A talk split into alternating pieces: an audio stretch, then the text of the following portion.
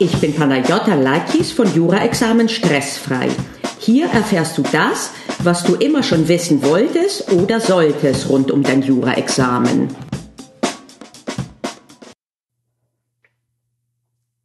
Einen wunderschönen guten Morgen. Wieder knackig kalt draußen, aber herrliche Sonne.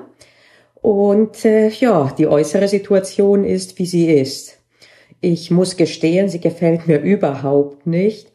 Und äh, ja, ich muss mehrmals täglich äh, mit mir in Klausur gehen und mein, an meinen eigenen Gedanken arbeiten und äh, schauen, dass ich nicht äh, irgendwie in den Sog komme.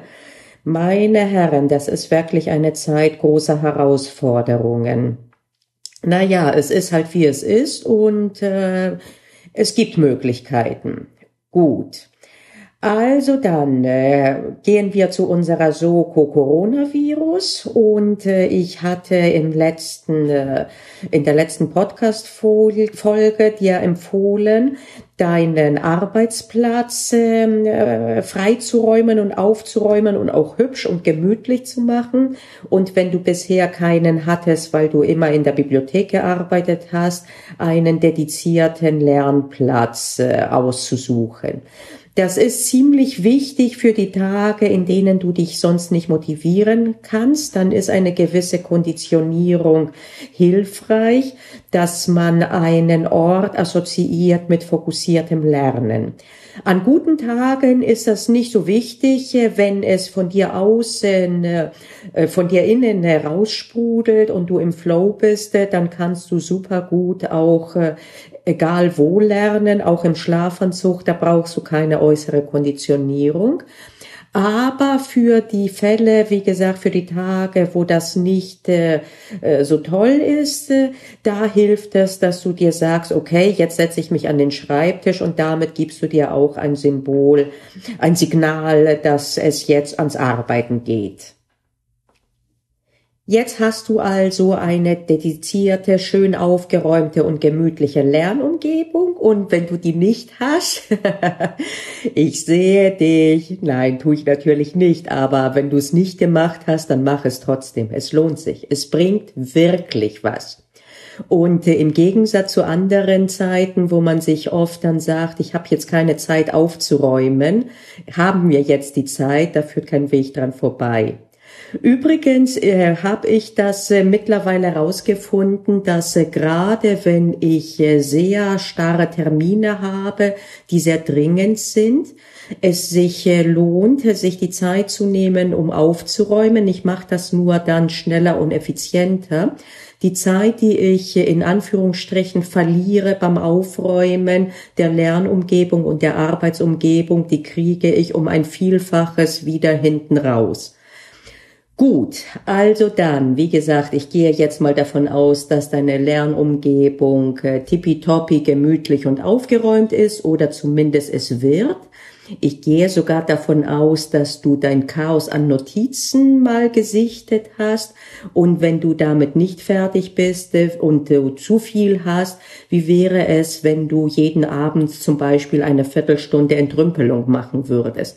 Ich gehe zum Beispiel momentan sukzessive meine Evernote und meine Notizen durch und mein OneNote Du siehst, ich, es ist schon relativ ineffizient, dass ich drei verschiedene Orte habe, in denen ich mir Notizen gemacht habe. Und da entdecke ich Sachen von vor ein paar Jahren, wo ich mir mal was abgeheftet habe, zum Beispiel ein Kleidungsstück äh, zum Kaufen und mittlerweile ist das äh, nicht mehr, gibt es das nicht mal mehr. Also das Notizen-Apps sind wirklich ein gewisses Notizengrab. Und äh, ich fürchte, das gilt auch für deine Vorlesungs- und Lernnotizen.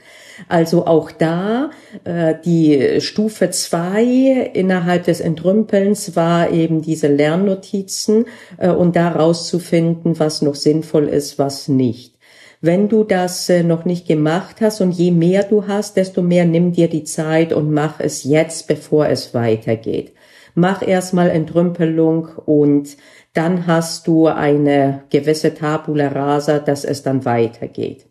Auch hier gilt allerdings, mach es nicht zu perfekt, äh, keine zwei Wochen entrümpeln bitte, äh, sondern auch hier gilt das 80-20 Pareto-Prinzip, dass man mit 20 Prozent des Aufwandes 80 Prozent des Ergebnisses herbeiführen kann und das muss jetzt dann reichen. Jetzt hast du also eine gewisse strukturierte und äh, bereinigte Umgebung und die Frage ist, wie geht es weiter? Der nächste Schritt ist eine schonungslose Bestandsaufnahme, wo du noch Lücken hast.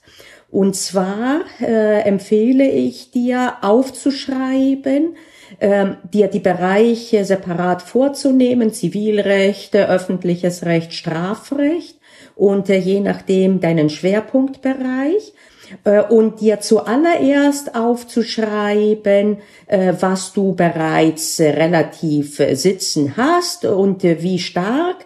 Ähm, nicht nur aufzuschreiben, wo du denkst, dass die Lücken sind, sondern vielleicht äh, geh mal äh, das BGB mal so überblicksmäßig durch, äh, die Inhaltsübersicht und überlege, äh, was es alles gibt. Also ich spreche jetzt äh, vom Zivilrecht natürlich und äh, welche Bereiche gut sitzen, welche nicht gut sitzen.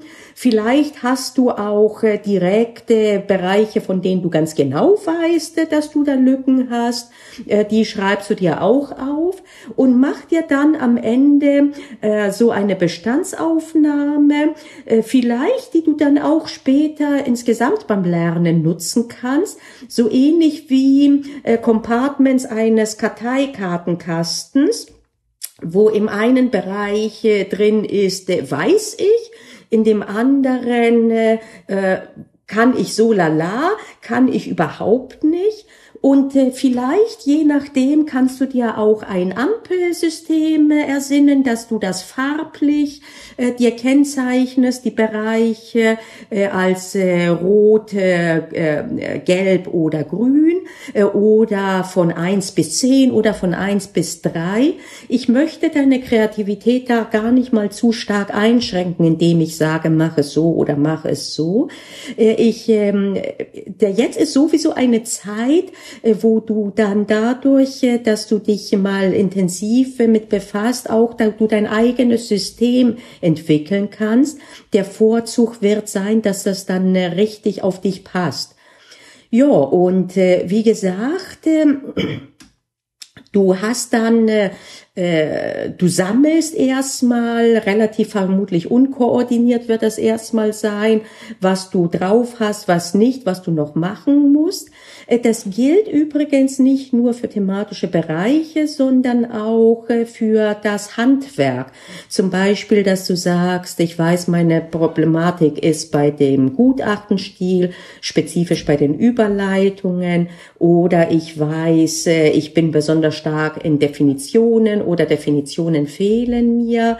Ähm, insgesamt äh, halt äh, guck, dass du in eine Bestandsaufnahme machst und wenn du und äh, schreib dir dann wie gesagt äh, auf äh, und ähm, du kannst dann hin und her das äh, hin und her puzzeln und am Ende, ob das elektronisch ist oder auf Papier, ist egal, dass am Ende rauskommt von dieser Prozedur ein Gesamtbild, wie der Stand ist äh, deiner Jurakenntnisse in allen Bereichen. Und äh, geh vom Gröberen zum Feineren und äh, dann eben mit äh, markier dir mit einem System, äh, was überhaupt nicht sitzt, was noch ähm, äh, sitzt, aber noch verfeinert werden muss und was gar nicht sitzt.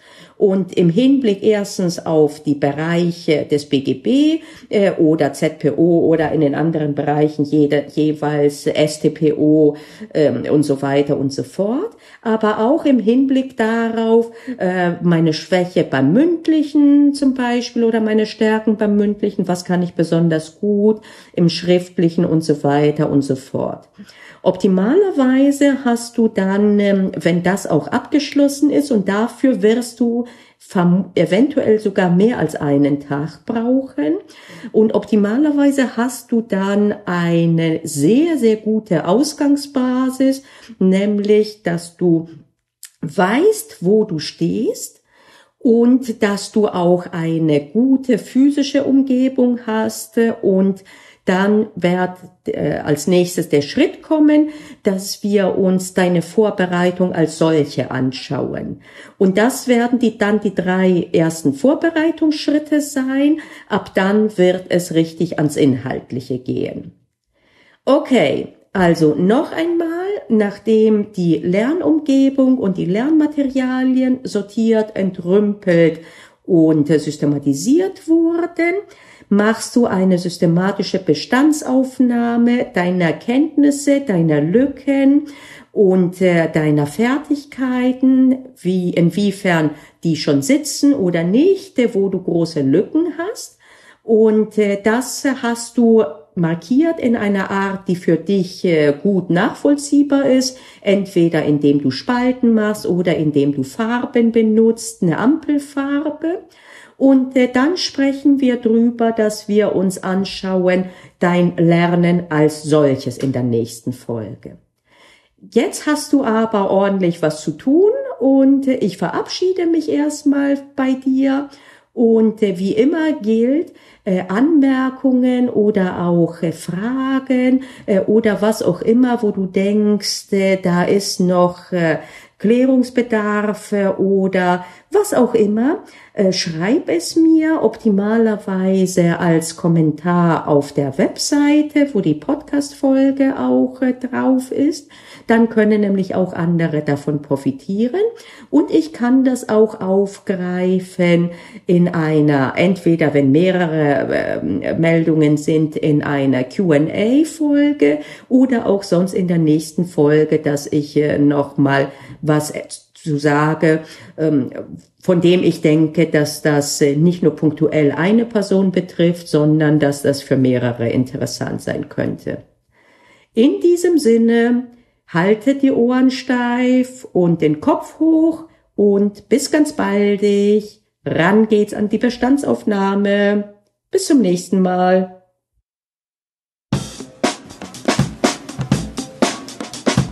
Ein kleiner Hinweis zum Abschied.